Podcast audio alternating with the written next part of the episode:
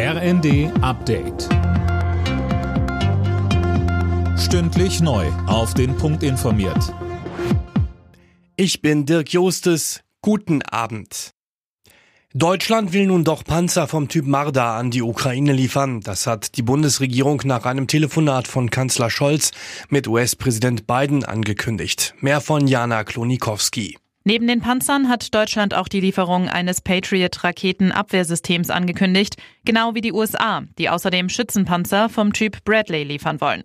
Beide Länder wollen laut ihrer gemeinsamen Erklärung auch ukrainische Soldaten an den Panzern ausbilden. Scholz hatte sich lange geweigert, Marder-Panzer zu liefern. Zuletzt war der Druck aber wieder gestiegen, auch weil Frankreich die Lieferung von leichten Kampfpanzern an die Ukraine angekündigt hatte.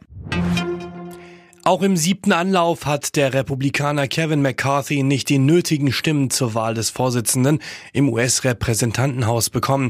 Mehrere stark rechtsgerichtete Republikaner verweigerten ihm weiter die Unterstützung. Sie halten ihn für zu gemäßigt. Eine Revolution im Krankenhaussektor, die will Gesundheitsminister Lauterbach gemeinsam mit den Ländern erreichen, sagte er nach dem ersten Gespräch zur geplanten Krankenhausreform. Das Ziel ist wieder mehr Qualität in die Kliniken zu bringen und diese gleichzeitig vor ja gerade drohenden Insolvenzen zu bewahren.